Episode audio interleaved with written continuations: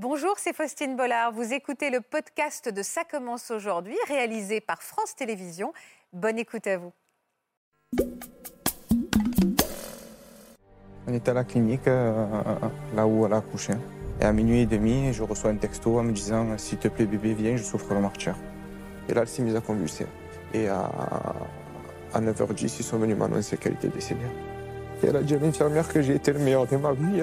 Et après, elle a pu ouvrir les yeux. Elle me dit, elle me dit, je, je me sens pas bien, c'est- bizarre. Et quand ils ont pris l'attention, ils ont vu qu'elle était à 7-3. Jeudi soir à 18h, elle attendait dans sa chambre, elle voulait que je passe la voir. Et je lui dis Oh non, un- j'ai un peu la flemme, tu vas accoucher, euh, on aura le temps de, bah, de, de se revoir en fait. ouais. Et euh, vers 1h30, elle a commencé à trembler. À 3h, elle, est devenue- elle a commencé à être bleue. Et là, ils sont sortis Bon, on a fait tout, mais elle a décédé. Venez voir le bébé. On va voir le bébé. Vous voulez faire des bisous? Mais est-ce qu'on est dans le, la capacité de, de- faire ça?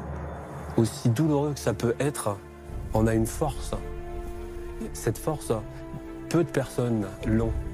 Assez rapidement, je me suis mis à sa place. Je me suis dit, mais si j'avais été à sa place, qu'est-ce que j'aurais voulu pour elle? Ce que j'aurais voulu pour elle, c'est qu'elle soit heureuse.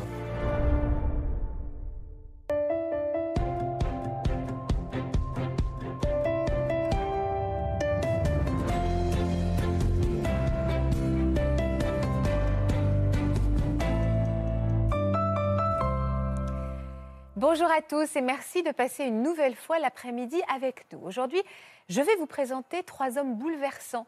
Thierry, Atef et Pascal, trois papas avant tout que les épreuves de la vie ont obligé à déployer un courage exemplaire. Ils nous ont fait la confiance de venir sur ce plateau nous raconter leur histoire à la fois glaçante et surtout pleine d'amour. Et pour les écouter, les entourer du mieux que nous pouvons, euh, nous allons compter sur Natacha Espier, notre psychologue. Bonjour Natacha. Et sur le docteur Sylvain Tassi, que vous connaissez bien, qui est gynécologue obstétricien. Bonjour Sylvain, merci d'avoir accepté notre invitation. Et je vous présente donc ces trois papas courageux qui m'entourent aujourd'hui, mais également Morgane, qui est venue soutenir son beau-frère, également aujourd'hui sur le plateau, et Simone, qui est également votre maman.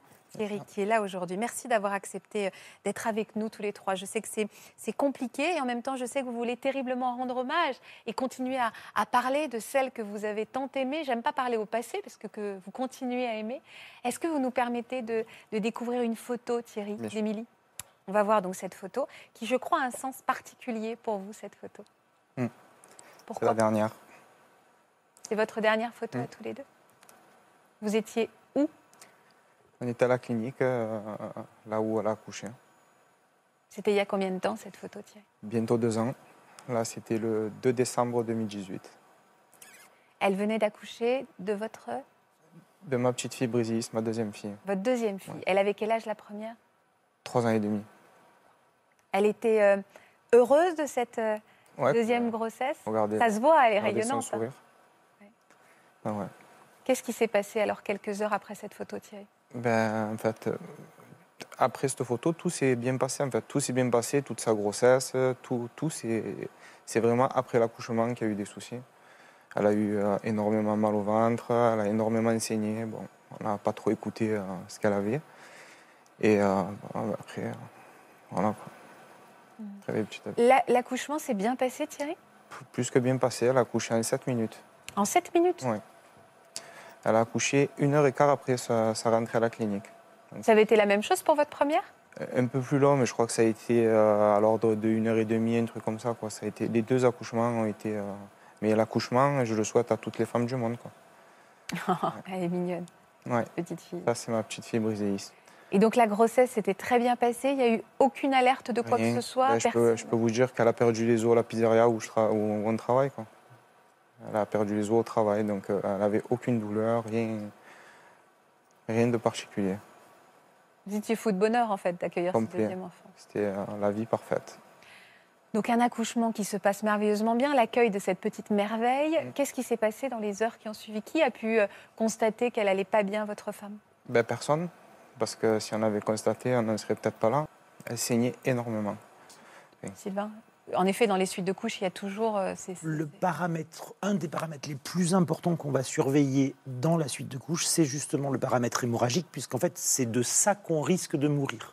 les- quand une femme meurt dans les suites de couches en France actuellement, dans 80% des cas, c'est de complications hémorragiques. Alors, qu'est-ce qui s'est passé après? Vous, vous partez ce soir-là euh, Moi, ce soir-là, enfin, le, le premier soir, je pars parce que, bon, euh, du coup, on ne pouvait pas dormir avec ma grande euh, à bah, la Bien clinique. sûr.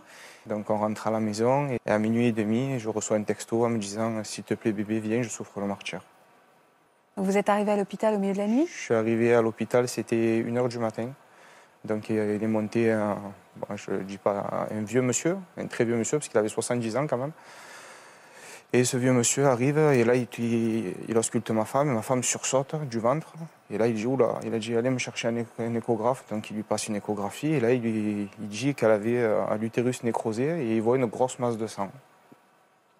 Et, euh, On vous explique d'où ça peut venir On vous donne des explications? Pas du tout. Alors, il fallait faire quoi sans le Euh, opérer d'a- D'après ce monsieur, il, il a dit qu'il fallait faire une ablation de l'utérus. Donc je lui ai dit faites-le, elle n'en peut plus. Et là, il me dit mais monsieur, il faut être deux et la relève viendra qu'à 8 h du matin. Donc je m'énerve, euh, bon là je le prends cool, mais je m'énerve vraiment avec ce monsieur. Je lui dis faites-la transférer. Et euh, quand il voit que je m'énerve, euh, il remonte parce qu'elle elle, elle ressaignait. Là, elle était vraiment dans un état catastrophique. Donc je redescends chercher l'infirmière. Et là, il remonte avec. Et là, il lui fait une piqûre de, de morphine dans l'épaule une injection de morphine dans l'épaule. Et il me dit, ne vous inquiétez pas, d'ici 25-30 minutes, ça va se calmer. Donc euh, je regarde ma femme, je dis, Ben, tu as entendu, ne t'inquiète pas, ça va, ça va aller un peu mieux. Elle est consciente à ce moment-là, Oui, Émilie oui, oui. Jusqu'à 6 h du matin, elle restait consciente. Donc, vous êtes resté à côté d'elle jusqu'à 6 h du matin je suis resté avec elle jusqu'à ce qu'elle convulse, jusqu'à la fin de toute façon. Pourquoi? Parce que c'est à 6 h du matin que les choses se sont accélérées. Et la nuit, elle avait une surveillance particulière d'un médecin? Et en fait, euh, à ce moment-là, le, le gynécologue, quand il est remonté, qu'il a vu que je m'énervais, il a dit à l'infirmière, allez, descends-moi là. Donc moi, je pensais qu'il allait l'opérer. Donc je récupère ma fille brisée qui pleurait, je lui donne le bibi, je la garde sur moi. Allez, pas plus de 20 minutes après, l'infirmière, elle remonte et elle me dit, euh, ça y est, c'est bon, c'est fait. Et là, je me retourne, j'ai dit, elle, a- elle, a- elle souffrait le martyr pour 20 minutes. Et là, elle me dit, non, non, mais on l'a pas opéré. Il me dit, non, non, on l'a mis en salle d'observation. En bas, tout est sous contrôle. Donc là, je prends vite ma fille, le couffin, je descends vite. Et euh, je vois le, gynécologue, je lui dis, mais vous l'opérez quand? Il me dit, mais je ne peux pas l'opérer. Je dis, mais pourquoi vous ne la transférez pas? Monsieur, là, il me, fait, il me fait rentrer dans son petit bureau. Il me dit, regardez, euh, des, je ne peux pas vous dire, mais il y avait plein de machines qui bipaient. Il me dit, on la surveille, tout va bien. Voilà. Ça, il était quelle heure à ce moment-là Ça, c'était 6 heures du matin. Je peux vous dire que, voilà, ça va être dur. Je peux vous dire qu'à 6 heures du matin, j'ai pris mon portable pour appeler les pompiers. Et après, je me suis dit, ils vont te dire quoi? Tu es dans une clinique. Donc, euh, j'ai laissé, euh, je regrette. Évidemment, l'enquête est en cours hein, pour essayer Mm. de, de, de- de- voilà, de mettre le, avoir le fin mot de cette histoire. Vous êtes resté jusqu'à. Qu'est-ce qui s'est passé après Thierry alors? En fait, euh, ben, en fait, on l'a attendu. Et, euh, Elle est fait, toujours consciente là, votre. Elle est toujours consciente. À 6 heures du matin, la dernière fois qu'elle s'est réveillée, en fait, euh, elle m'a demandé de surveiller nos filles. Et elle a dit à l'infirmière que j'ai été le meilleur de ma vie. Et, elle a- et après, elle a pu ouvrir les yeux.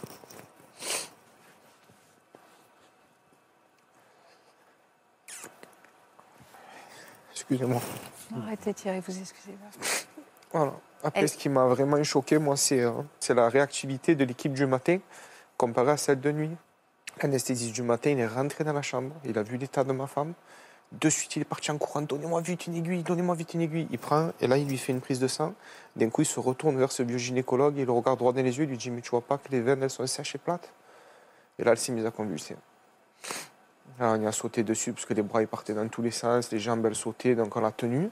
Et euh, l'anesthésiste, il lui a dit euh, Sortez-moi vite de l'air, c'est une question de survie, je sais pas quoi. Et puis ils l'ont pris, ils l'ont emporté. Et à, à 9h10, ils sont venus m'annoncer qu'elle était décédée.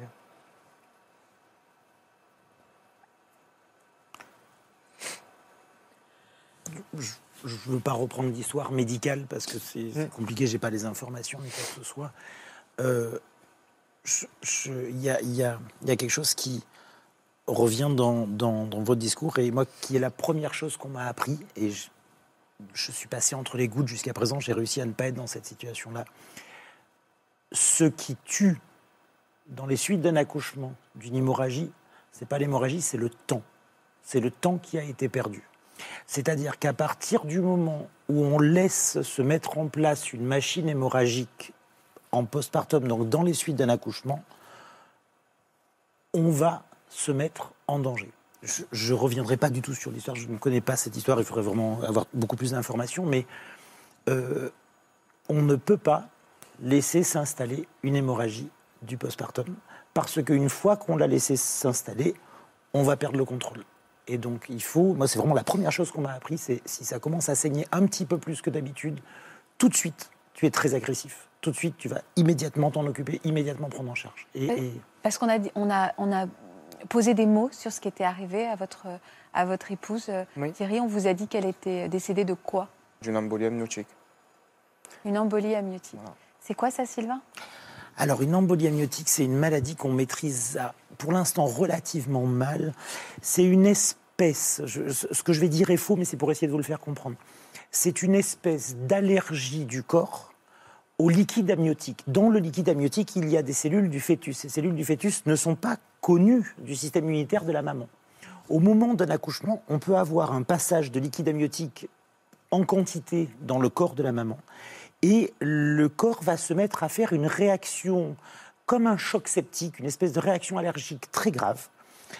On va mettre en place des marqueurs inflammatoires qui deviennent de pire en pire et on arrive dans une spirale où ça, on se met à saigner et à trop coaguler en même temps. Et, c'est vraiment quelque chose d'extrêmement dangereux. Ça, c'est ce qu'ils ont annoncé eux. À quel moment on vous a annoncé Vous aviez votre bébé, vous, avec vous, quand on vous a annoncé qu'elle était morte En fait, euh, je me suis. Euh, euh, en fait, je n'avais pas mon bébé quand on m'a annoncé euh, le décès de ma femme. Bon, je pense comme tout papa normal, dans la situation qui s'est passée, ben, euh, j'ai pété une jurite. Donc ah il y a une, une infirmière qui a eu la, la, bonne chose de prendre mon bébé, de me le mettre dans les bras. Donc du coup, je me suis retrouvé plus ou moins coincé, je me suis assis par terre. Et là, il m'a fallu un petit quart d'heure pour comprendre que ça allait pas trop bien se passer pour nous. Donc à ce moment-là, j'ai appelé mon frère aîné. Donc, euh, euh, Pourquoi vous me disiez, euh, j'ai tout de suite compris que ça allait mal se passer pour nous? Ça veut dire quoi, ça, Thierry? Il y a trop de monde, il est arrivé trop de monde, de directeurs et tout, gravité autour de moi et calmez-le s'il vous plaît, ceci, êtes vous voulez voir la chambre De suite, j'ai compris qu'il voulait tout lever. Je ne sais pas pourquoi. Je ne peux même pas vous dire, j'ai regardé le directeur et je lui ai dit donnez-moi le dossier médical de ma femme, je ne savais même pas que ça existait. Je ne peux même pas vous dire pourquoi je lui ai dit ça, je ne sais pas.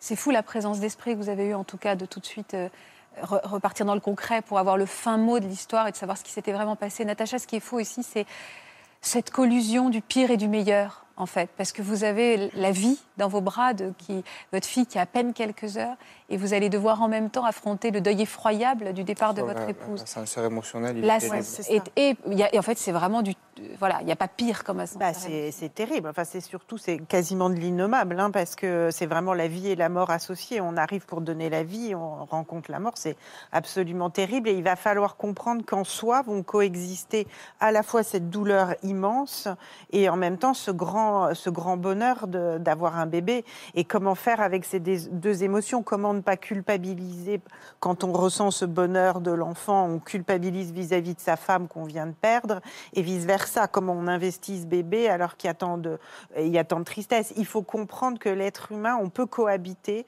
avec ces deux sentiments et que ces deux sentiments vont se succéder. Il n'y a, a, pas aussi le besoin parfois de dire éloignez-moi le bébé, juste le temps de vivre mon chagrin, et puis après quand je suis avec lui, non, vous, ça, peut ça dépend vraiment. Vous aviez votre fille aînée en plus. J'avais ma fille aînée, et puis euh, vous savez, j'aimais ma femme plus que tout. Enfin, je l'aime toujours. C'est, euh, mais euh, je suis 90% papa et 10% mari.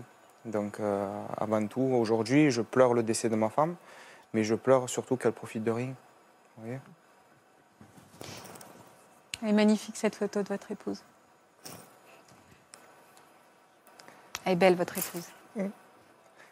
C'est dur. Ce qui est dur, c'est que vous êtes donc ce père qui se bat, cet homme en souffrance, et puis bah, vous devez aussi être un fils, un frère. C'est-à-dire que c'est vous qui allez devoir annoncer à tout le monde, en fait. Et ça, ça se rajoute euh, à votre spirale euh, si cruelle, hein, Thierry. Ouais.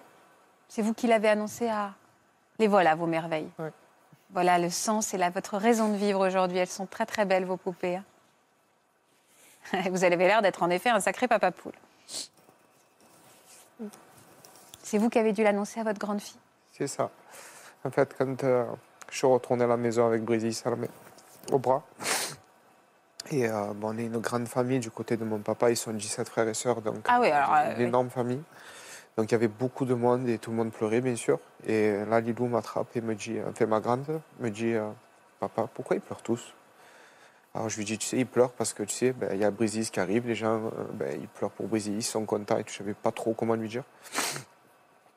Et, euh, elle me- très intelligente, ma fille, elle me dit, mais papa, il, il sourit pas. Alors je l'ai prise avec moi, je dis, viens papa, va promener, je vais t'expliquer quelque chose.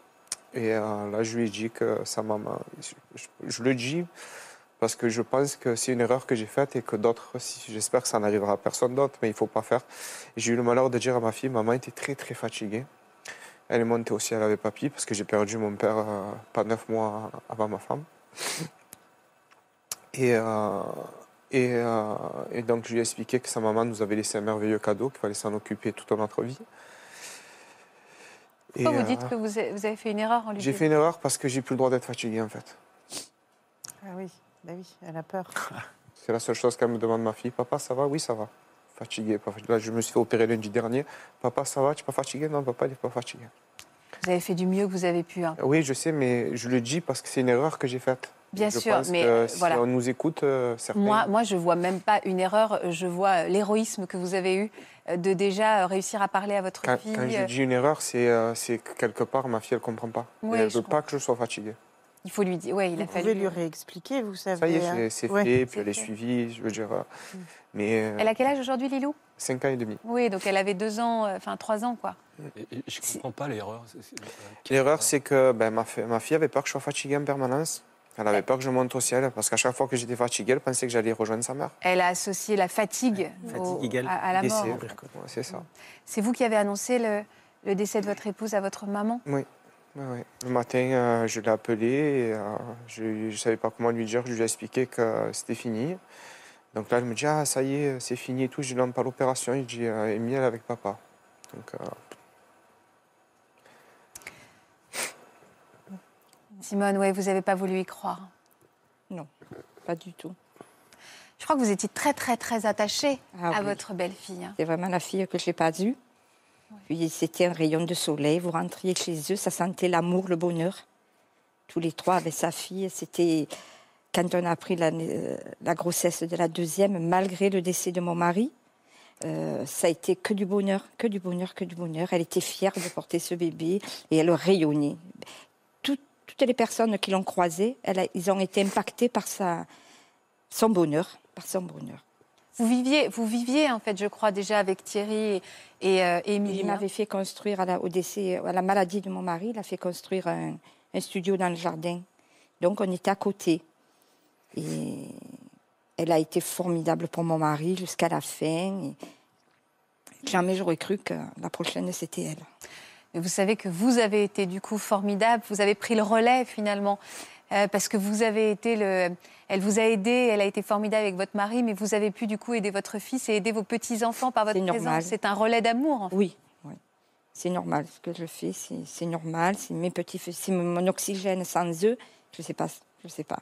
Parce qu'aujourd'hui, vous êtes encore euh, très très présente pour Ah vos oui. petites filles et pour aider Thierry Je aussi. vis toujours chez Thierry. euh, on essaie de. Je fais les- le- ce que ferait sa maman, je veux garder mon rôle de grand-mère. Je suis mamie gâteau, je suis à mémé. Mémé gâteau. Voilà, je veux quand même garder mon. euh, Je disais, si il faut pas balayer, je balayerai pas si elle a envie que je l'amène au manège. La maison elle pourra rester, je me consacre qu'à mes petites filles. C'est joli, c'est-à-dire que même euh, dans son absence, vous essayez de respecter sa présence Ah oui. Et de Ah dire je ne suis pas sa mère, je ne prends pas la place de sa mère. Elle est présente, Elle elle, est très sait maman, elle sait qui est maman, elle sait que je ne suis pas sa maman, que je suis sa mamie et la mémé de l'autre. Mais voilà, je fais, ouais. je lui dis toujours, je fais ce que maman te ferait. Je fais, on prend le bain, je fais ce que maman. Voilà, mais je ne suis pas maman. Elle a un papa qui fait trois fois le rôle de papa, maman. et- Comment vous parlez à, à votre deuxième de cette maman qu'elle n'a pas connue? Fait, euh, parler, c'est en fait, c'est que des photos. Elle voit des photos, donc je lui explique euh, qui est sa maman. Et, euh, bon, depuis que depuis qu'elle est partie, il y a toujours ses affaires à la maison, donc euh, expliquer, elle est petite, donc Bah, la, elle est la petite. grande plus ou moins c'est facile, mais la petite, Natacha, je pense qu'il n'est jamais trop tôt. hein. Non, c'est tout à fait, vous avez raison, Faustine. Il n'est jamais trop tôt pour raconter, même aux nouveau-nés. hein, on raconte aux nouveau-nés euh, ce qui s'est passé. Je pense que vous l'avez raconté Non, je raconte à, votre euh, petite fille. hein. Les enfants, peut-être qu'ils ne comprennent pas exactement les mots. Enfin, les enfants, les nouveau-nés, peut-être qu'ils ne comprennent pas exactement les, les mots, mais ils comprennent le sens et ce qui se passe. hein. Françoise Dolto disait que c'était la bande-son de la naissance, mais, mais il y a quelque chose de cet ordre-là. Et puis, il ne faut pas hésiter à lui en reparler. Et évidemment, bien sûr, vous lui avez expliqué que c'était pas du tout de sa faute, Voilà, qu'elle n'avait rien à voir. euh, Oui. Ça, c'est extrêmement important d'expliquer et de réexpliquer ça. Et aussi de montrer des photos. De la... Enfin, j'imagine que vous le faites tout à fait, monter des photos de la grossesse. En fait, il s'agit de retisser et de tisser du lien avec l'absence. C'est quelque chose qui peut s'ancrer dans le- la tête de ces, de ces jeunes enfants, d'imaginer- de un lien entre leur arrivée et le départ de leur maman? Bah, a posteriori, oui. Et puis, euh, les enfants sentent aussi. hein, je ne sais pas, euh, votre petite fille, elle a peut-être senti l'affolement autour euh, au moment de tout ce qui se passait à, à la clinique. Elle a dû sentir les événements. Les enfants, c'est des petites éponges. Ils sentent tout. Donc, la culpabilité peut-être peut se faire dans un ou peut s'imaginer dans un second temps, mais sur le coup, ils sentent l'angoisse, ils sentent ce qui se passe, et c'est important de les rassurer à ce moment-là. Et c'est pour ça aussi que les mots de l'équipe médicale sont importants lors des accouchements. On s'en rend probablement pas assez compte, mais il faut faire attention à ce qu'on dit quand on accueille un nouveau-né aussi. Comment ça va? Vous en êtes où aujourd'hui, Thierry, vous? Ça va. Je vous l'ai dit tout à l'heure, je, je- je suis un garçon très positif. Donc je reste euh, heureux d'être papa. Donc je fais mon rôle de papa, maman euh, à 2000%. Je fais euh, le maximum. Après, on a, on a remodelé notre vie en fait. C'est, euh, le mot c'est ça. J'ai, j'ai vendu, euh, j'ai vendu mon commerce. J'ai monsieur le maire qui m'a tendu la main. Il m'a ouvert un poste de nuit qui m'a beaucoup beaucoup aidé euh, pour m'occuper de mes filles la journée. Donc aujourd'hui, euh, aujourd'hui, euh, on compte pas les heures, on va dire. Bah oui, vous n'arrêtez pas. Mm. Mm. Et vous essayez d'avancer euh, coûte que coûte et toujours avec l'aide précieuse de votre, de votre maman. Ouais. Ça vous parle, Atef, hein, cette histoire? Ouais. Qu'est-ce qui s'est passé pour votre euh, Emmanuel, vous, Atef Eh ben nous, comme euh, tous les parents, on attendait un, Troisième enfant? un troisième enfant. On est parti normal le matin. euh, voilà, on a laissé les, les grands chez la mamie. À midi, il n'y a rien du tout. À, 14 h à peu près, euh, ça commençait le col à faire un petit peu. Mhm. Et, euh, Vous étiez prévenu, vous, Morgane, qu'elle était à l'hôpital De ce timing-là, vous étiez tenu au courant? Oui, oui, oui, parce qu'on était très, très, Très fusionnel très fusionnels, très proches. Dans la journée, on s'est appelé, on s'est rappelé le soir, à- le jeudi soir à 18h. Elle attendait dans sa chambre, elle voulait que je passe la voir. Et je lui dis, oh non, un- j'ai un peu la flemme, tu vas accoucher euh, bon, dans la nuit là ou demain, donc euh, je viendrai te voir avec ton bébé. euh, on aura le temps de, bah, de, de se De se revoir en retrouver, fait. ouais. Donc, qu'est-ce qui s'est passé, Atef, après? Et du coup, bah, à minuit, ils l'ont monté pour euh, prédural, euh, normal. Euh, ils ont fait le prédural, je rentrais avec elle, parce que j'ai insisté sur les, trois, bah, sur les deux premiers accouchements, j'étais avec elle de A à Z. Quoi. Bien sûr. Et euh, après, bah, on a resté euh, vers minuit 30, ils ont fini le prédural. euh, La péridurale, oui. Ouais, le prédural. Et après, euh, on a, bah, je restais avec elle. À une heure et demie, euh, elle, elle, est- elle me dit, elle me dit, je, je me sens pas bien. C'est, c'est, c'est bizarre. C'est pas comme, euh, Comme les deux autres. ouais, mes deux autres.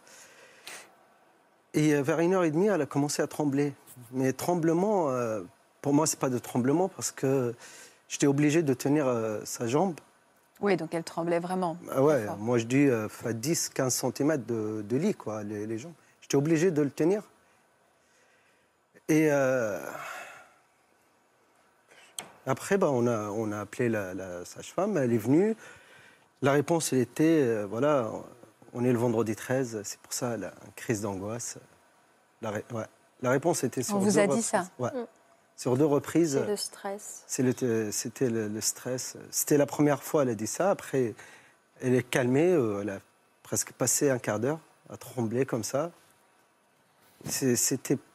Elle se sent. Elle me dit bah, appelle-le, je suis pas bien et tout. Après, euh, ils font tous les demi-heure à peu près de venir euh, bah, surveiller le Oui, ouais. monitoring et tout, et nous laisser tranquilles. Et euh, c'est passé ce crise-là, et euh, vers 2h, 2h30, 2h45, euh, bah, ça revient de qu'elle a mal, qu'elle ne se sent pas bien. Du coup, ils sont venus, euh, la sage-femme plus euh, une stagiaire avec elle, et ils ont pris la tension. Et quand ils ont pris la tension, ils ont vu qu'elle était à 7,3. Oh là là. Et du coup, ils l'ont mis euh, position tête. euh, ils ont incliné le lit, euh, la tête en bas. et- C'était un peu après ça. Elle a vomi avant. Oui, après, euh, c'est c'est là après qu'elle a vomi. Ils ont mis la position pour monter la tension. Je n'ai pas euh, trop. En fait, on met la tête en bas pour faire monter le sang, pour Oui. amener le sang vers la tête. etc. Ouais. Vous étiez Et au du- courant de tout ça, Morgane? Vous le saviez vous, vous suiviez Ah ça en non, là, non, moi je dormais parce que j'avais éteint mon. Comme elle était à l'hôpital, en fait, euh, j'étais très très confiante parce que pour moi, bah, elle était entre de bonnes mains. Donc Ouais. euh, moi j'avais éteint le téléphone et je dormais. Et du coup, ils l'ont mis en position comme ça. Euh, ça montait un petit peu vers euh, 9, je crois. Et euh, un quart d'heure après, vers euh, à 45 à 50, elle a commencé à vomir.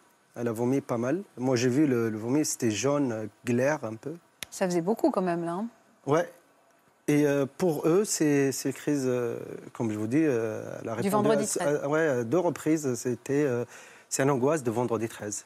Euh, là, ce sont, ce sont des phénomènes qu'on voit assez souvent quand même pendant les accouchements. Ah, les tremblements suite à une péridurale, ça peut être une petite réaction aux produits morphiniques. D'accord. Euh, les vomissements, pratiquement toutes les femmes qui accouchent vomissent. Je ne sais pas si elle avait vomi pour les premiers accouchements. Non, le nombre de. Elle, elle- elle a vomi presque trois barquettes parce qu'il donne une, une- Pour le coup, c'est assez classique. Pour- Il y a même une expression, il y a même un adage qui dit femme qui vomit, femme qui accouche. C'est-à-dire, les, les- les- les vieilles sages-femmes nous disent quand une femme se met à vomir, c'est qu'elle va pas tarder à accoucher, rapproche-toi de- rapproche-toi du lit. Donc, les vomissements dans un contexte de, euh, d'accouchement, c'est pas très informatif pour nous en tout cas. Oui, mais Il faut voir le- la quantité, il faut voir le contexte, on est d'accord Oui, c'est le, les, les, les, les cumuls. C'est trembler, vomir. Après euh, 3-7 de tension. Ah, Là, par contre, on arrive dans quelque chose qui n'est pas du tout normal. Ah oui, la tension évidemment. Tremblement, vomissement, très classique, très banal. On surveille et on dit bon bah écoutez, euh, ok, elle tremble, elle vomit, mais on va sans doute pas faire grand chose parce que c'est ultra banal. À partir du moment où on arrive à moins de 9 de tension, où on arrive à 7 de tension, c'est qu'elle est en choc. Donc là, par contre, c'est qu'il faut aller très très vite et s'en occuper. Visiblement, c'est ce qu'ils ont l'air d'avoir fait. Ils, ont pris le problème au sérieux. Quoi. Alors, Parce pas- que pour moi, ils ont pas. Le, dans les deux premiers accouchements, elle a eu le. Le. L'appareil pour mesurer la tension dès le début, dès le début de l'accouchement. Là, ils l'ont mis quand ils l'ont vu, bah, tremblement, euh, bah, vomissement. Et là, ils l'ont mis l'appareil. Quand ils ont mesuré, ils ont vu que c'était 7,3. Et le bébé est toujours pas né. Non, il n'était pas toujours né. ouais. Et, euh, et après, bah, moi, moi, je suis quelqu'un. Voilà, je suis un peu. euh, le, voilà, je suis un- bah, on va dire un peu. euh, énervé, bah, je m'énerve, voilà. Mais quand j'ai vu ça, j'étais. Même là, je me. Je retourne à, à voir l'histoire dans ma tête. Je dis, mais j'ai pas même pas réagi. J'étais plaqué. Oui, vous étiez sidéré. Vous étiez en état de plaqué parce que je sidération. vois tout. J'étais obligé de tenir le. Parce que, en tout cas, le gynécologue, elle n'est pas présent. C'est moi que j'étais obligé de tenir le. Parce qu'ils ont mis un Une perfusion. perfusion. Et euh, le truc, elle est loin. Du coup, il n'y a pas un croche pour mettre. C'est moi que j'étais obligé de tenir le, sach- le sac de Le sachet, la poche de, de perfusion. Et après, ça, ça, ça, ça accélère. À, à, à- à 3 heures, elle, est devenue- elle commence à être bleue. Mais bleue. euh, bleue. Vraiment bleue, ouais. Bleue, oui. Elle commence bleue, elle ne peut plus respirer. Là, on met le masque bah, d'oxygène. Elle n'en peut plus, elle le pousse. Elle ne veut pas. Et euh, bleu, bleu, bleu. Et moi, j'étais, j'ai vu tout. C'était, euh, c'est dur. Et euh, on sent comme, bah, peut-être c'est pas le mot, mais comme on est en, en guerre et t'as quelqu'un qui est blessé devant toi et je peux pas l'aider parce que je suis pas médecin. Il n'y a toujours pas de médecin à ce moment-là. Non, il n'y a pas le gynécologue, il n'y a pas le- le- l'anesthésiste. Elle est, euh, le gynécologue, il est euh, permanence, mais chez lui. C'est la nuit. c'est la nuit. Et on ne sait pas ça. L'anesthésiste, elle est euh, dans le deuxième étage, parce qu'elle a fait le, elle a fait perfusion de. Donc personne vient voir votre femme alors qu'elle est en train Non, de devenir elle- bleue? Elle était bleue. le- la sage-femme a commencé à paniquer, à appeler. J'ai vu, elle appelle avec un portable, avec un téléphone fixe. Euh, Il y a l'aide-soignante qui, est descendue. Elle était en haut. dans- elle est descendue aussi. Elle est devenue bleue. Il y a de la mousse qui sort de sa bouche. Et moi, j'ai bien compris. euh, À 3h15, 20, j'ai bien compris. Ils l'ont mis les sépores, euh, ils l'ont monté les jambes. Elle est devenue bleue, bleue, mais on voit bien, c'est quelqu'un qui est fait, entre guillemets. Et après de la mousse de sa bouche, et Ah oui. après elle a tombé la tête. Elle m'a regardé, et après elle a tombé la tête. Et là, ils ont été euh, Ah oui, il avait- même euh, courageux de mettre ses, ses jambes sur le truc et le taper sur les cuisses, à le dire poussez madame. Parce qu'à ce moment-là, la sage-femme était encore toute seule euh, dans la salle et elle avait rien vu. euh. Et euh, Elle cherchait à sortir le bébé à tout- Mm. en toute urgence. Elle voulait absolument sortir le petit le plus vite possible. Non, elle n'avait pas réagi que que le, le- qu'Emmanuel, en fait, elle était en train de décéder. Elle avait, elle- Elle a pour pas. elle, en fait, euh, l'accouchement était normal et elle était focalisée sur le bébé. Et elle n'a pas vu, en fait, tout ce qu'Atef a vu. Et après, elle est devenue jaune, en fait. Ça, ça commence à, le bleu est parti, parti. Après, elle est devenue, euh, on dirait, il n'y a pas de couleur de, de peau. On dirait, euh, c'est jaune. Et euh, à, à 3h30, et quand elle, elle, elle a commencé à le dire, bah, poussez madame, allez, allez. on- Et je lui ai dit, elle est morte, en tout cas, ça ne sert à rien de le faire pousser. Vous ne voyez pas qu'est-ce que... Et après, moi, je sortais.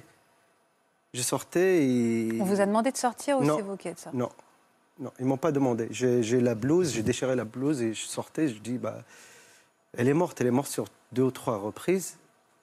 Bah, Ils ont essayé de la réanimer euh, à ce moment-là, mais là, euh, parce qu'ils nous ont dit, enfin, ils n'ont pas pr- compris l'ampleur du. C'est qu'une fois sur place, en fait, quand l'anesthésie s'est arrivée, euh, Qu'il a compris qu'elle était déjà morte. Ouais. Mais alors votre petit Elle a donné l'ordre euh, à la sage-femme parce que vu que les sages-femmes, ils n'ont pas le droit d'utiliser le forceps, apparemment, tout seul. Vu le gynécologue, il n'est pas là, bah, c'est l'anesthésiste qui prend le relais. Et vu qu'ils l'ont mis, à- elle est née à 3h40 et moi, je sortais à 30. Alors qu'elle était déjà décédée Oui, euh, depuis. au 20. moins, euh, moi je dis au moins après, euh, il y en a 20 minutes plus qu'il est resté euh, sans oxygène. Quoi. Ah, il a été privé d'oxygène, évidemment, votre fils. ouais. Et donc, il a des séquelles, votre petit bout. bah, ils l'ont sorti déjà presque mort à 90% parce qu'il est sorti bleu. Ils l'ont resté trois quarts d'heure, le ranimer, pour qu'il commence à ouvrir les yeux. Trois quarts d'heure. Et là, il a eu du. Voilà, il, est- il a du séquelles, il a des noyaux qui sont grillés dans le cerveau. C'est plus le motricité. Euh, les jambes, les bras, euh, tout. euh, il ne a- pas assis, il parle pas. Il a quel âge, votre fils euh, bien, bah, le 13, il fait trois ans. Mehdi, il a 3 ans. hein. Ouais. Et, euh, il ne s'assied pas, il ne parle pas, ce que vous me Non. dites, euh, Morgane Il peut faire rien tout seul, en fait. Il a besoin de quelqu'un 24 sur 24, quoi. C'est... Il, est, il est curieux, il veut, euh, il veut faire tout, mais voilà, il ne peut pas. Il peut pas tenir les choses, il est, il peut pas...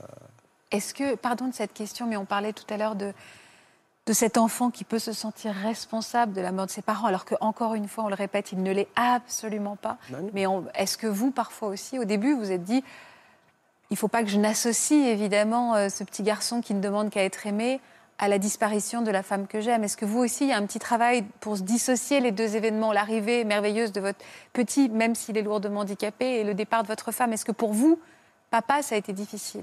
Non, pas du tout, parce que c'est pas sa faute, en tout cas. C'est lui, il a demandé de... C'est la meilleure des réponses. Mais hein. oui, mais moi, c'était, euh, c'était pire parce que moi, il- on a eu à 5 heures euh, le gynécologue plus l'anesthésiste qui sortait. euh. pour moi, c'était un peu dur. Moi, je sais qu'elle est décédée, mais euh, de confirmer. La confirmation, c'est un peu dur. C'était dans le couloir, euh, même pas dans un bureau, même pas de- de- d'appeler les gens, de- d'attendre un petit peu. Non, 5 heures, ils sont sortis. Bon, on a fait tout, mais elle est décédée. Venez voir le bébé. On va voir le bébé. Vous voulez faire des bisous? Tout ce qu'on a pu. Mais est-ce qu'on est dans le, la capacité de, de- de faire ça? De, de demander ça à quelqu'un? Je dis, mais non, je ne peux pas. C'est c'est im- c'est impossible. Le deuxième coup, c'est qu'il nous sortait de là, il nous fait rentrer dans, dans la chambre où elle est décédée. Avec, avec elle, là, encore là? Oui, elle, elle était. Bon, ils l'ont. Ils ont fini leur animation, ils ont pu faire rien plus, plus du tout. Du coup, bah, ils, ont, ils nous sortaient de voir le bébé, Mehdi. Après, ils nous ont dit Vous voulez le- la voir? On a rentré, elle était allongée sur un placard euh, avec un drap et tout. C'est qu'on vous a demandé dans la même minute d'aller embrasser Ouais. votre fils et Ouais, après d'aller ouais. voir votre. Et c'était dur. C'était dur de. Oui, Je veux bien vous croire, Atef. Non, non, mais euh, c'était fait. Je ne sais pas comment ils ont. C'est presque irréel ce que vous nous racontez en fait. C'est ça. hein Oui, ça oui. paraît presque, in- in- enfin, c'est inhumain. C'est Bah, Il n'y a pas d'accompagnement du tout. Enfin, c'est vrai. Je, je trouve ça hallucinant. c'est- Psychologiquement, hallucinant d'annoncer ça dans le couloir, comme ça, de ne pas prendre des précautions, de ne pas vous entourer. Encore une fois, dans des circonstances aussi tragiques et difficiles. C'est c'est- ça, c'est. Vous savez, cette, cette phrase-là, on est désolé, on a fait tout ce qu'on a pu. Ouais. Et, et, et- et, euh, vous, Morgane, vous avez été au courant quand alors? Euh, bah, vers 7 heures du matin, en fait, j'ai entendu taper sur les volets de notre chambre. Et, euh, et donc, j'entendais mon père qui disait Morgane, Morgane. Et j'ai ouvert la porte et là, j'ai vu son visage euh, décomposé. Et je me suis dit Le bébé, le bébé, il, il va pas bien, il, s'est passé quelque chose. Et là, il me dit Non. Et, j'ai réalisé en fait que c'était ma sœur. Et pour moi, c'était pas possible parce que bah, en fait, ça n'arrive pas que les mères, elles meurent, enfin que les mamans meurent à l'accouchement, c'est les bébés. Enfin, nous, moi j'ai eu deux enfants et à chaque fois on m'a expliqué que quand tu es dans un hôpital de niveau 1, tu... il n'y a pas de service réanimation pour les bébés, que c'est dans le niveau 3. En fait, on nous explique, on nous apprend pour les bébés, mais on ne nous parle pas de la mère. Non, on parle Donc pour moi, en fait, c'est impossible. Et là, j'ai hurlé et bah, au final, ça a traumatisé mes filles aussi parce qu'il y a quelques jours, en fait, ma grande, elle m'a encore dit Maman, pourquoi, t'as- pourquoi ta jambe a tremblé Pourquoi tu cries? Pourquoi tu as crié, en fait, euh, ce jour-là? Donc, Oui, elle s'en souvient très bien, évidemment. Et est-ce qu'elle est morte de quoi, votre épouse Alors, est-ce qu'on vous a... qu'est-ce qu'on vous a dit après, Atef Euh, bah déjà, comme euh, il a dit Thierry, c'est la première chose, euh, comme euh, il a dit Thierry, c'est je sortais et comme par hasard, on ne sait pas, mais je suis je suis pas pour hein, pour le suicide, mais il y a un camion qui passe à 5h30, euh, voilà, livraison, je sais pas, et j'ai voulu se, se jeter dessus. Et je sais pas comment la réaction de dire non. À la fin, c'est- j'étais au, au bord du trottoir. mais- Vos enfants Vos enfants surtout, je pense. mes enfants et euh, parce que je sentais qu'il y a quelque chose qui s'est passé qui, en, en tout cas, on n'aura jamais la vérité, ça, voilà. Et euh, après, bah, je restais presque trois quarts d'heure tout seul. euh, et après, j'ai été voir le- les enfants et la mamie. Et quand je rentrais, je dis, je suis désolé, j'ai pas pu le sauver, mais après, c'est pas notre rôle, mais on sent, on est coupable un peu. On, on a ça dans, dans le, dans le pensée qu'on est coupable, qu'on n'a pas pu l'aider pour. euh, voilà. Et euh, pour la, la réponse, euh, c'est pareil, c'est embolie mutique. Mais moi, après, si m'emmène, après, c'est chacun, qu'est-ce qu'il qu'est-ce qu'il pense? Si m'emmène euh, une dizaine de professeurs qui vont me dire ça, moi, je ne crois pas. Parce que nous, euh, Il n'y a pas d'autopsie qui a été réalisée? Si l'autopsie, euh, ils ont, quand j'ai saigné, bah, on était fait appeler après dans la matinée pour que je signe le, le prise en charge pour l'autopsie, mais euh, ils n'ont pas fait le- la cause de la mort. Oui, Ils n'ont alors pas demandé la- oui. pas- Oui, oui, non, mais ils ont mis est-ce qu'il y a de l'embolie mutique ou pas? Et euh, c'était ça. Ils ont dit qu'il y a de l'embo- l'embolie mutique. Vu d'un œil extérieur, si j'ai deux, trois petites remarques. Euh, là, c'est le genre de situation où ça fait vraiment embolie amniotique, justement. C'est, c'est- alors, c'est d'un œil extérieur, j'ai pas les infos, j'ai rien. Mais cette espèce de cataclysme qui arrive en quelques dizaines de minutes avec une dame qui va très bien quelques heures avant et qui, en quelques heures, où tout va se mettre à, à, bugger au niveau du- de l'organisme, on n'a pas énormément de situations justement au décours des accouchements et comme vous le disiez, c'est extrêmement rare. On n'est pas préparé au, fait qu'une maman meure durant l'accouchement parce que c'est relativement rare. Ça concerne 100 femmes par an en France sur 750 000 accouchements. Donc c'est quand même 1 sur, on est, on est de l'ordre de 1 sur 7 000. Donc c'est extrêmement rare. C'est 100 de trop. C'est 100 de trop parce que ben, aucune équipe. Alors, vous disiez, euh, il n'y a pas d'accompagnement. Je, je crois, je vais, je vais me faire un tout petit peu le défenseur de l'équipe. Je, je veux pas, euh, je suis pas, je suis pas là pour. euh, Il est 5 heures du matin. Euh, je crois que dans ces situations-là, tout le monde est perdu. Et je pense que l'équipe est autant perdue que vous. Mais C'est pour ça qu'ils doivent téléphoner avant, en fait, se pré- on est d'accord. Prévenir dès les, premiers symptômes, en fait. Alors, est-ce que ça aurait changé la donne si, dès le départ, il y avait eu une équipe plus médicalisée? Peut-être. Effectivement, le rôle, en fait, le rôle de la sage-femme, c'est potentiellement dans cette situation d'alerter. Attention, j'ai un problème. Le rôle du médecin, c'est de venir au lit du patient et d'évaluer la situation. Ce que dit Atef est assez fort quand il dit j'avais l'impression d'être en guerre face à un blessé et je ne peux rien faire. Et, et- et aujourd'hui, cette culpabilité de j'aurais tellement aimé faire quelque chose. D'ailleurs, il- la première chose qu'il dit à, à sa famille, c'est j'ai pas pu la sauver. Alors que cette phrase devrait même pas être prononcée. C'était pas à lui de sauver son Non, bien sûr que non, non, évidemment pas. Alors, euh, je, il y a, je pense deux choses. D'une part, il faut l'accueillir, euh, ce que vous dites, hein, parce que quand je dis je, je suis coupable, je me sens coupable, c'est aussi toute votre souffrance énorme dont vous venez témoigner par mots. hein. Après, on peut vous répondre sur la culpabilité. Bah, bien sûr que vous n'y êtes pour rien, effectivement. Au fond, quand on dit je culpabilise, j'aurais pu, bah, vous aimeriez tellement revenir à l'avant euh, où euh, ça ne se passe pas comme ça, où quelqu'un comprenne ce qui se passe et la soigne. Mais c'est c'est pas vous évidemment le, le coupable, mais c'est l'expression de votre souffrance sur j'aimerais tellement revenir à avant et j'aimerais tellement que ça ne se soit pas passé. Aujourd'hui, Mehdi, il a été privé d'oxygène pendant combien de temps, ce petit bonhomme Euh, 20 minutes. 20 minutes. Parce que si c'était de 20, il est né Est-ce- à 40. Est-ce qu'on vous dit clairement quelles sont ses possibilités de, de retrouver des choses ou d'avancer dans la vie? Il restera lourdement handicapé Il y a des perspectives euh, Bah, pour lui? euh, non, non, euh, il a commencé euh, de- du kiné à, à l'âge de, de un mois, un mois, un mois et demi, Ouais. un mois et demi. Il fait des, des séances de kiné, de motricité. Il- en tout cas, c'est comme il dit, c'est maintenant qu'il faut qu'il travaille. Et on est avec lui, on l'emmène partout, on veut qu'il avance. Hmm. Malgré, on ne veut pas dire que c'est impossible, parce qu'il n'y a rien qui est impossible. Euh, On essaye, on fait tout, et après, Parce qu'il y a jusqu'à. Enfin, on, on a vu d'autres. euh, bah, suite au procès, enfin, donc on a vu un médecin et euh, qui nous a dit que c'était jusqu'aux 7 ans, en fait, où il pouvait avoir une évolution. euh, une évolution positive Voilà, c'était un autre avis d'un médecin où donc on reste positif. Après, il n'y aura jamais euh, de grosse évolution. Hmm. Ça va pas. Et donc vous vous occupez aujourd'hui de vos trois enfants à temps plein. Quel, ouais, bah oui. Quel boulot, hein Oui, surtout que Mehdi, on dirait qu'il a les. Il, il se souvient des heures, à mon avis. Parce que c'est, c'est quand même impressionnant il- bah, la nuit, moi, je ne fais pas des, des nuits no- normaux. Quoi. C'est, Il se réveille trois, quatre fois, des fois cinq fois dans la nuit. Bien sûr. Parce qu'il ne tourne pas. Du coup, au bout d'un moment, il n'en peut plus de dormir sur le dos. Bah, il pleure, il faut le tourner sur la gauche, sur la droite. Maintenant, il a diminué. Il est à trois fois, mais le, le problème, c'est impressionnant qu'il se réveille dans les moments que c'était difficile pour sa maman. À une heure et demie et à trois heures et demie. C'est quand même. Maintenant, moi, même il ne se réveille pas. Même moi, j'ai pris l'habitude à 3h30. Je regarde, est 3h30 ou 3h20, par exemple, et hop, dans 10 minutes, il, il se réveille, il pleure. C'est.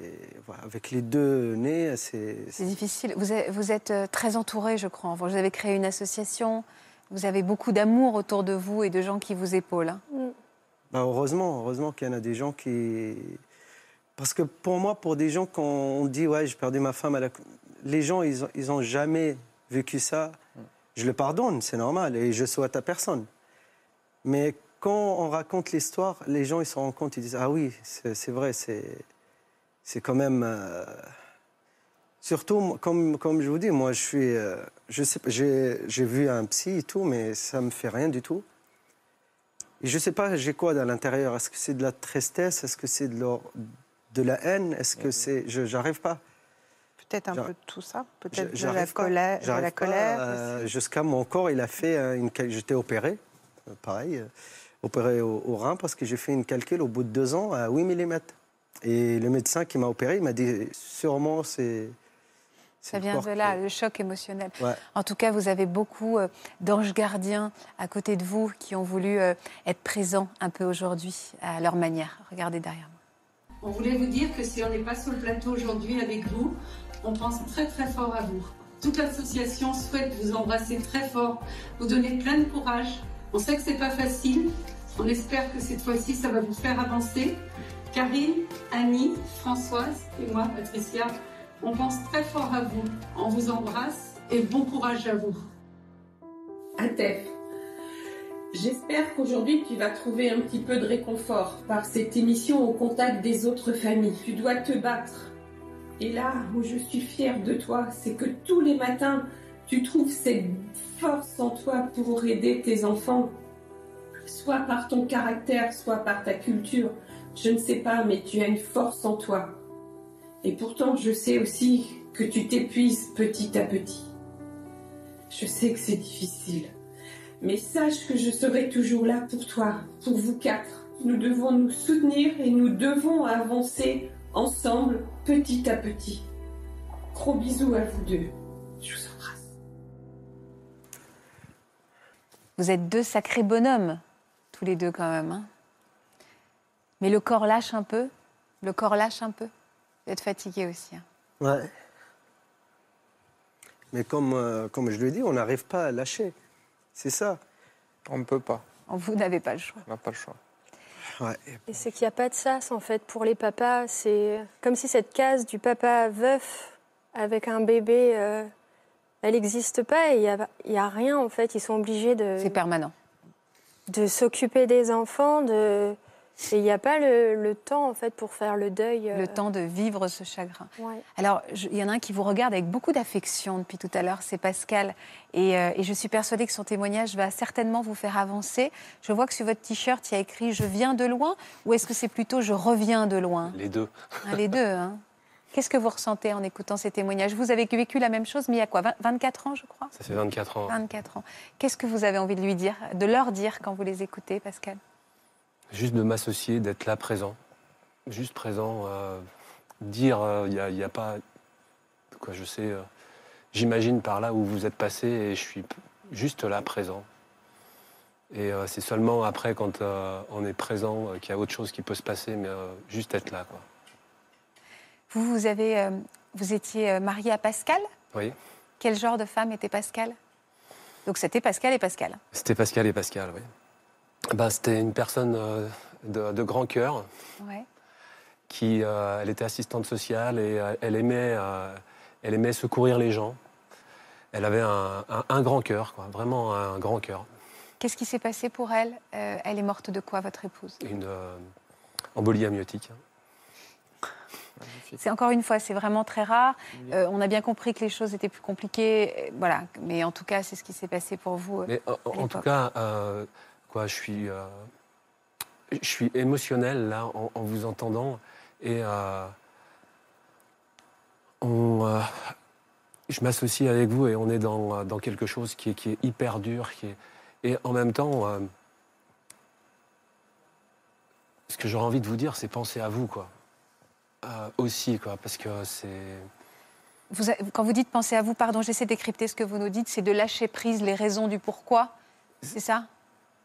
C'est euh, là tout ce qui est mis. euh, Moi, je me souviens donc il y a mon beau-père euh, qui était euh, tout le temps euh, à, à vouloir euh, avoir justice. hein.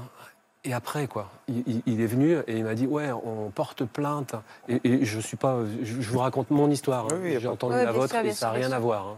Et mais euh, je vous raconte mon histoire et j'aimerais vous passer juste un petit, une petite chose.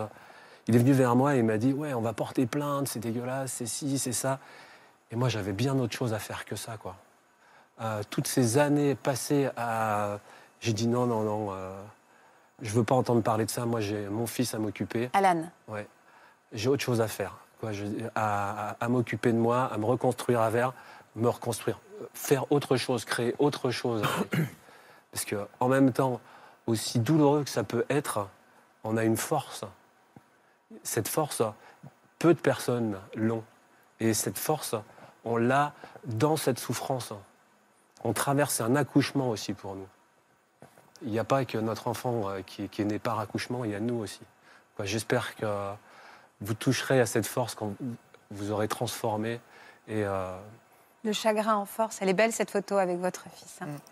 Quel, justement, quel lien vous avez créé avec votre fils? Parce que vous étiez tous les deux, vous êtes vraiment retrouvés entre hommes, tous les deux. Euh. Il vous a sauvé aussi, cet enfant. hein. ah bah, j'ai jamais fait des trucs. euh, J'aurais jamais fait des choses. euh, même, même pour Pascal, je pense, euh, et dans ces circonstances, pour se dépasser, justement, trouver cette force que je- jamais j'aurais cru, quoi. Faire des choses que j'ai fait pour lui.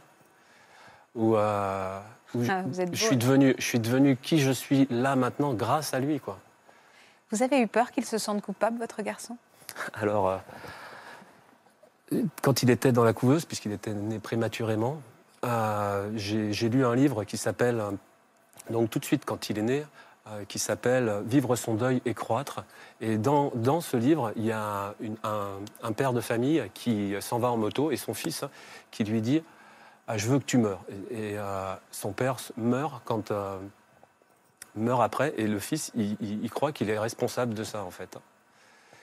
Et euh, tout de suite, dans la couveuse, j'ai pu lui dire non, t'as rien à voir, c'est euh, c'est la vie, c'est comme ça, et de toute façon, on va s'en sortir maintenant. On est là ensemble, et. euh,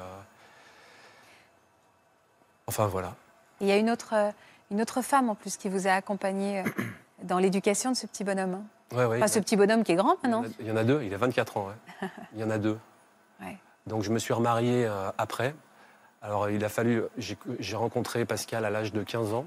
Donc, c'était ma première, euh, ma première histoire d'amour. euh, Premier amour, oui. Ouais, jusqu'à 32 ans et j'ai connu qu'elle jusqu'à 32 ans. Et comme dans les films, jusqu'à ce que la mort nous sépare.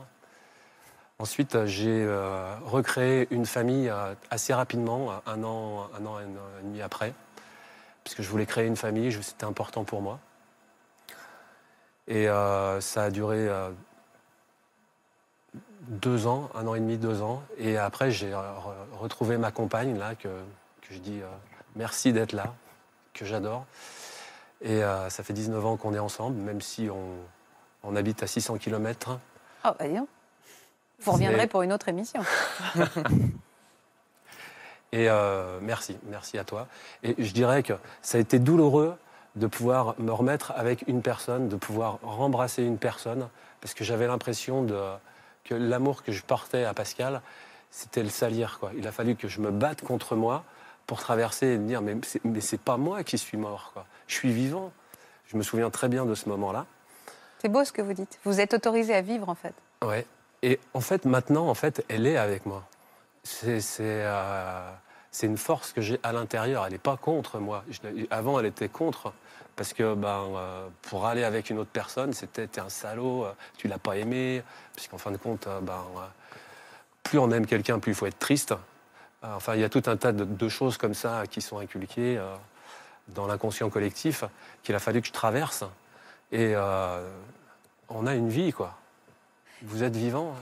C'est- C'est très juste ce que vous dites et ça me fait euh, plaisir que vous le disiez en effet parce que vous allez à l'encontre de toutes les idées reçues. Vous avez raison. Soi-disant, on doit être euh, triste à la hauteur de l'amour alors que vous avez choisi la vie et vous avez choisi euh, de voilà de la vie pour vous aussi et pour votre garçon Alan. Et- C'est vrai, hein, c'est une Oui, voie oui, de sagesse. Tout, à, tout à fait, oui, oui, c'est une belle voie et je pense que c'est un bel exemple. Mais c'est vrai qu'au fond, on- personne ne peut ressentir ce que vous ressentez, hein, à moins de le traverser dans la souffrance, personne ne peut le ressentir et personne ne peut juger comment vous faites après, comment vous arrivez à pouvoir vous projeter dans la vie après. Et bien sûr, vous l'avez dit, votre femme, Pascal, elle est toujours là. On garde en soi, on garde la cicatrice euh, de cette perte, mais on garde aussi le souvenir de cet amour. Et cette personne, elle est présente à l'intérieur de vous, mais ça ne veut pas dire qu'on ne peut pas aimer quelqu'un On ne d'autre. refait pas sa vie, on la compte. On la continue, exactement. Et, et même plus loin, hein, je veux dire, euh, moi, assez rapidement, je me suis mis à sa place. Je me suis dit, mais si j'avais été à sa place, qu'est-ce que j'aurais voulu pour elle? Ouais. Et ce que j'aurais voulu pour elle, c'est qu'elle soit heureuse. Et en fait, depuis ce temps-là, je fais euh, beaucoup de choses pour, euh, pour être heureux, pour apprendre à être heureux. Vous Et je peux dire que ça fait quelques années que j'ai jamais été aussi heureux que maintenant. Et alors, il a quel âge vous me disiez votre petit bonhomme? 24 ans. Vous êtes toujours très proche? Ah ouais, ouais, ouais. Vous avez un lien unique entre vous. hein. Alors, euh, ça n'a pas été facile tout le temps, parce que euh, justement, il m'en a voulu quand il était petit, parce que justement, j'étais avec une autre, euh, avec Laurence, avec ma chérie, Ouais. et qu'il s'est senti mis de côté, même si je l'entourais de, tout l'amour que je pouvais, mais moi, j'étais à un certain niveau, je ne pouvais pas aimer plus, et on ne peut pas apprendre à aimer, c'est, je veux dire, ça, s'apprend, quoi. C'est, on est à un certain niveau, on peut donner tout au niveau physique, au niveau euh, matériel. Par contre, nous, euh, si on est limité, on peut pas. Hmm. On peut pas aller. Et euh, j'ai appris à aimer d'une autre façon, en le laissant, en le laissant euh, à mes parents, effectivement, quand j'allais, euh, moi, rencontrer ma chérie. Et il s'est senti délaissé, en fait. C'est que quand il a été adolescent, qu'il a pu s'apercevoir de ce que j'ai euh, vécu et de, de me dire, OK. Par contre, euh, il ne m'a pas apprécié, voire même peut-être détesté, à lui de dire, euh, pendant quelques années, quand il était petit. Ouais, il en a souffert. Ouais. Et aujourd'hui, vous avez trouvé un équilibre tous les deux? Ah Ben, oui, oui, oui. Ben, il réalise ses rêves, il réalise des rêves. euh, il m'inspire, il, il- il va autour du monde, il est plein de, plein de réussites. Et euh, au, au jour d'aujourd'hui, c'est lui qui m'inspire. Ouais. C'est lui qui m'inspire. Il sait que vous venez parler de. Oui, oui, oui, Il est d'accord avec ça? Tout à fait. ouais. Ben, je l'ai eu euh, en SMS tout à l'heure, il m'a souhaité bonne chance. Bonne chance. Ouais, ouais. Et Pourquoi j'étais- Ouais. Quoi, bonne chance, euh, ou euh, en tout cas, euh, il m'a envoyé de l'amour. J'ai peut-être mal dit, mais il m'a envoyé de l'amour pour cette réussite. Bah, il va peut-être vous envoyer un peu plus d'amour que vous ne pensez, en fait. Parce qu'il est là, Alan. Et je vous demande de l'accueillir et de regarder par là.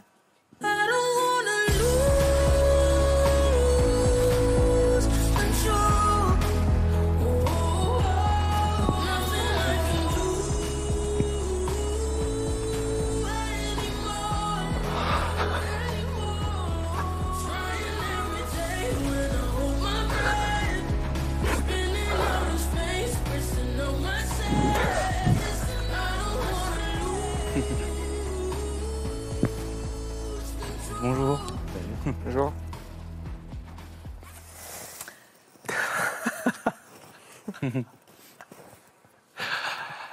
Ah, Là, tu m'as bien eu. hein.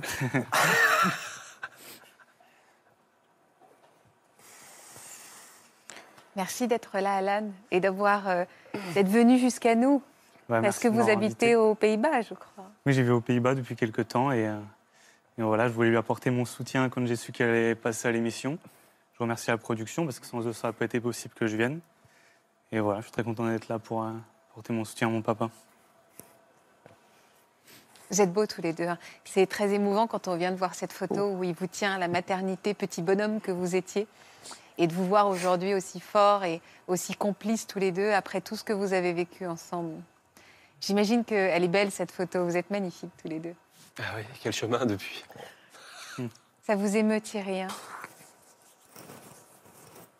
Dans quelques années, vos filles seront aussi euh, belles, épanouies et structurées qu'est Alan. Parce que vous avez, euh, vous avez écouté toutes nos histoires de nos invités. J'imagine que ça vous a bouleversé. Et on avait aussi envie d'avoir votre regard d'enfant qui avait euh, évidemment vécu ce déchirement avec votre maman. Qu'est-ce que ça vous a inspiré? Qu'est-ce que vous êtes venu dire à votre papa aujourd'hui, Alan? Comme, comme vos enfants, pas, j'ai pas, j'ai pas de figure maternelle, de mère, mais j'ai vraiment beaucoup de chance d'avoir eu mon père qui a été là et qui, qui, qui, a donné tout ce qu'il a pu, qui m'a aimé. Et, euh, vos enfants, je suis sûr qu'ils vous, qu'ils vous aiment beaucoup également et qui, qui, qui vous aiment plus que vous pouvez imaginer. Moi, je sais que, que j'avais mon père et, euh, euh, et ouais, au fait des mères, des choses comme ça. Quand les autres font, font des cadeaux, etc. Moi, j'en fais- j'en faisais pour lui. Et, et ouais, je suis un peu ému, mais j'étais fier de, lui faire des cadeaux, honnêtement. Je comprends que vous soyez ému, c'est très fort ce message que vous nous apportez. On vous a toujours tout expliqué de votre histoire, Alan Papa, votre papa, votre papa a toujours bien choisi les mots pour que justement vous ne portiez, vous n'associez pas le départ de votre maman avec votre arrivée. C'est quelque chose où il a fait toujours très attention. Hum, Ouais, c'est clair, c'est clair. Il a utilisé beaucoup des images, euh, des dessins animés, euh, le roi lion, je, je crois qu'il en a parlé. Et euh, Non, on ne va pas parler Non, du non, roi lion. non. ah, il a utilisé cette image de, dans le roi lion. À un moment, le, le héros parle à son père dans les nuages. Et il m'a toujours dit voilà, toi, ta mère, c'est un petit peu comme ça, on sera tous les deux, mais elle va veiller sur toi et elle va t'aimer. euh, elle va t'aimer euh, malgré tout. Pas de hasard. Et euh, j'ai oublié la question. J'arrive pas à voir, Qu'est-ce que vous dites. Qu'est-ce que vous disiez tous les deux là en souriant, les deux complices C'est en là? train de dire que je l'ai tatoué sur la cuisse. Que quoi? J'ai l'image tatouée sur la cuisse. Du roi lion ben, J'ai le lion avec les deux petits lionceaux et la lionne dans les nuages. Eh ben écoutez, vous avez fait un point commun. Il faut faire ce tatouage maintenant, Alan. Ouais, peut-être. en tout cas, je pense que c'est une belle image. Euh, Mm. Moi, ça m'a beaucoup aidé en tant qu'enfant. Donc, ça peut aider vos enfants aussi. euh. Votre maman est toujours évidemment très présente dans votre vie. Euh, votre papa nous dit elle est toujours avec moi. Vous le ressentez aussi beaucoup Ouais, Ou- c'est clair. Il y a plein de moments où je me, sens, où je me suis senti protégé, où j'avais de la chance. Et puis, toute la famille, mine de rien, euh, euh, vous en parle pas tous les jours, mais vous rappelle, euh, vous rappelle moi, ils m'ont dit voilà, c'était une personne merveilleuse et on l'aimait tous. Et on est sûr que, que toi, tu, tu vas être quelqu'un de bien dans la vie. Vous lui ressemblez à votre maman aussi. Hein oh là là. Et euh, oui, non, elle est présente. Après, euh, il y a eu d'autres figures. J'étais entouré beaucoup d'amour, comme ça semble être le cas pour vous aussi, par ma famille euh, maternelle, paternelle, par aussi euh, une famille un peu adoptive, la famille de la première euh, ex-femme de mon père, qui m'a vraiment adopté et m'a apporté beaucoup, beaucoup d'amour tout au long de mon enfance et adolescence. Donc non, j'ai eu de la chance. Il y a de la malchance, mais aussi de la chance dans tout ça. On perd des choses, mais on gagne un autre amour, une autre vie et des choses qu'on n'aurait pas vécues, une relation peut-être que j'ai avec mon père qui aurait été forcément différente. Ah, moi, je note ça, hein, je note ce que vous dites. hein. On perd des choses, mais on gagne Oui. d'autres choses, et notamment cette relation unique qui nous fait tous pleurer entre vous deux, et où on ressent cet amour. Je sais que c'est inaudible pour vous aujourd'hui, parce que vous êtes dans un chagrin infini. Néanmoins, regardez, euh, ce que, enfin, écoutez bien ce que dit Alan, et qui est venu apporter cette parole si précieuse aujourd'hui avec son père. Je ne me trompe pas, Natacha Non, non, vous avez raison. Et puis, euh, j'aimerais aussi ajouter que euh, on a dit pas de culpabilité, bien évidemment, et tout, mais il faut rappeler aux enfants qu'il y a du désir à leur origine, hein, sont- que ces enfants, que vous êtes le fruit du désir de votre maman et de votre papa.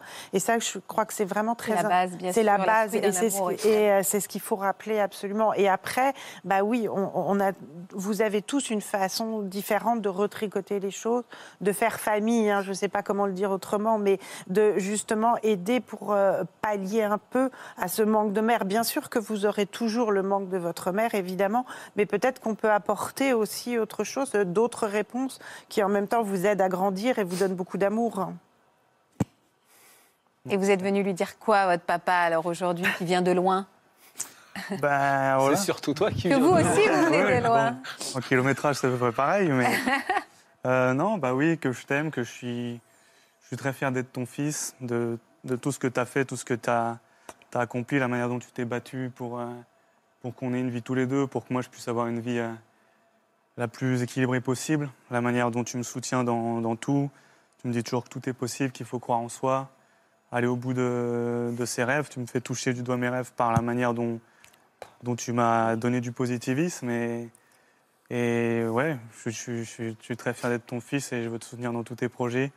Bon, la manière dont tu t'es réinventé, parce que aussi en entendant les autres discours, j'ai j'ai un peu entrevu aussi, euh, je me rappelle aussi, c'est plus des sensations que, que, que quelque chose qu'on peut vraiment raconter, mais je me rappelle de quand j'étais petit, vraiment plus un père euh, beaucoup plus dans la douleur, qui avait besoin de se reconstruire, qui a passé par vraiment beaucoup de phases.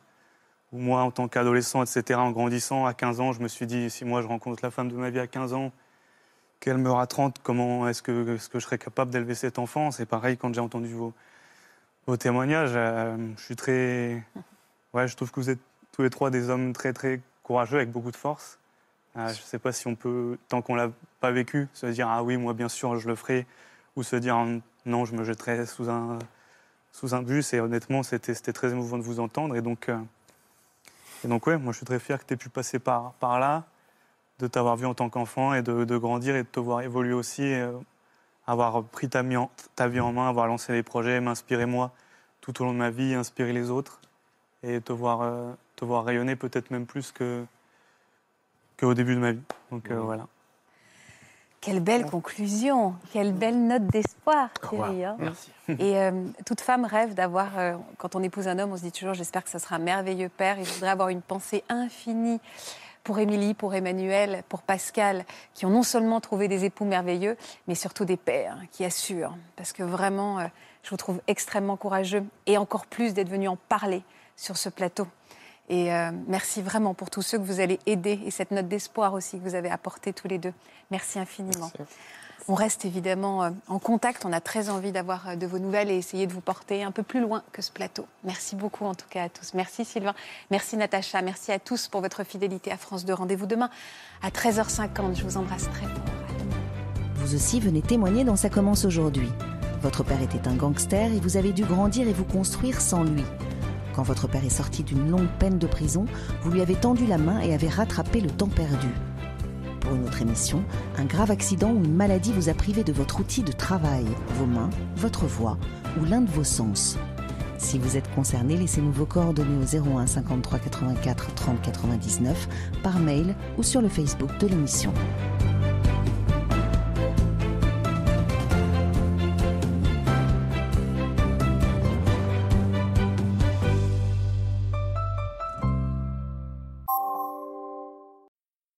Voilà, j'espère que ce podcast de Ça commence aujourd'hui vous a plu. Si c'est le cas, n'hésitez pas à vous abonner. Vous pouvez également retrouver l'intégralité de nos émissions sur France.tv.